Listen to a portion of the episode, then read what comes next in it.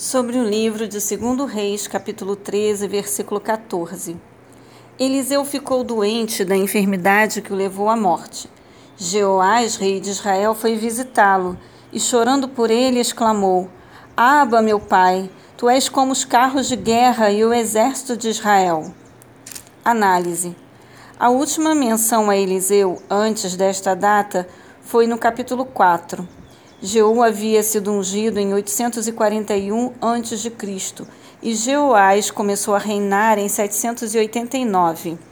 Existe, portanto, um período de mais de 40 anos durante o qual nada é registrado sobre o ministério de Eliseu, que nasceu antes de 880 a.C. e viveu mais de 80 anos. A maneira de Joás falar quer dizer que a pessoa de Eliseu significava mais para o sucesso militar de Israel que as forças militares da nação. Eliseu, mediante um ato simbólico, indicou que Joás deveria lutar contra os arameus, crendo na bênção de Yahvé que o profeta invocara sobre ele.